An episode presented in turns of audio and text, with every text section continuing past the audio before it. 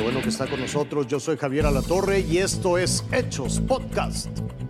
México fortalecerá la frontera sur en medio de la crisis provocada por los migrantes que tratan de llegar a los Estados Unidos. El caso más dramático es el de los niños que viajan solos. Estados Unidos prestará dos millones y medio de vacunas contra el COVID a México.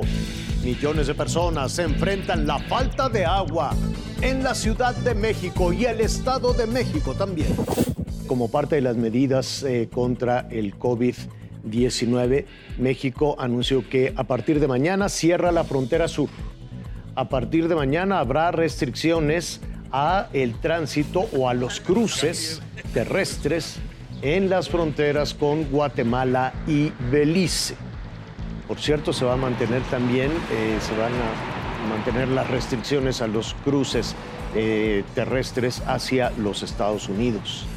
Solo se va a permitir el transporte relacionado con actividades esenciales y esto tendrá vigencia por lo pronto hasta el próximo 21 de abril.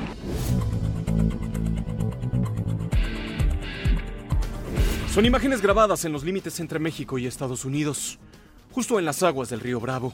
A lo lejos se aprecia a tres personas que lo intentan cruzar sin éxito, ante la mirada inerte de agentes de la patrulla fronteriza. Jesús Vargas dejó de grabar para intentar ayudar a los migrantes. Con su red de pescar logró sacar del agua a un niño de alrededor de 13 años, pero no supo más de los otros dos. Según la información posteada en redes sociales por las autoridades fronterizas, todo se trató de un intento de tráfico de personas. Cuando los agentes descubrieron a los migrantes ingresando ilegalmente a los Estados Unidos, los persiguieron. Algunos escaparon y otros saltaron al río, entre ellos las dos personas que murieron ahogadas justo frente a los ojos de los patrulleros. El alguacil del condado asegura que la reforma migratoria es tema urgente. Las cifras indican que más de mil personas intentan ingresar ilegalmente a los Estados Unidos cada 24 horas. Muchos son jóvenes y niños como ellos. ¿Cuánto años tiene usted? Algunos tienen parientes que los esperan del otro lado de la frontera. Otros abandonan su país incompletos. Dejan el corazón en la tierra donde abrieron los ojos por primera vez. Acá adelante mi abuelita la dejé allá sola. Este es el camino por el que vagan justo antes de llegar a la frontera. Entre maleza y basura avanzan a oscuras en medio de la noche que a veces los cubre y otras los traiciona. El objetivo es hacer que los 2.500 dólares que pagaron a los traficantes valgan la pena y llegar a los límites entre México y Estados Unidos para una vez ahí se vuelvan a jugar la vida. Raciel Cruz Alazar. Azteca Noticias.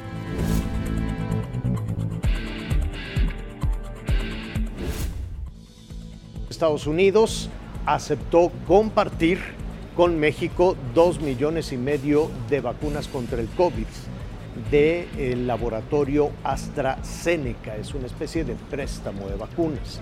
El director general para América del Norte, Roberto Velázquez, de la Cancillería, desde luego, dijo que las vacunas llegarán en los próximos días a México.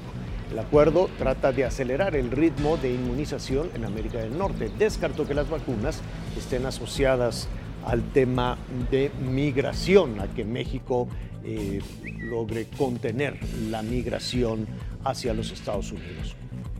Por su parte, el canciller Marcelo Ebrard dijo que el acuerdo asegura la vacunación completa a adultos mayores que recibieron la primera dosis de AstraZeneca en febrero.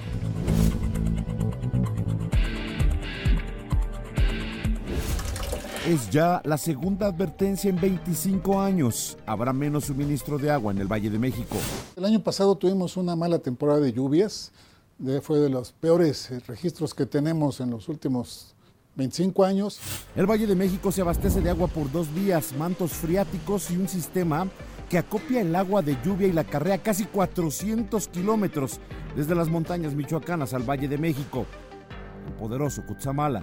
Lamentablemente, tres de las siete presas que conforman este sistema están otra vez en niveles muy bajos de almacenamiento y escuche usted por qué. Básicamente esto se debe a dos fenómenos. El calentamiento global, que Básicamente su efecto es cambiar la distribución y la intensidad de las lluvias a lo largo y ancho del planeta y a nivel local muy importante el cambio de uso de suelo, la disminución de la cobertura vegetal. Un 27% del área está con sequía severa, 72% está con sequía moderada.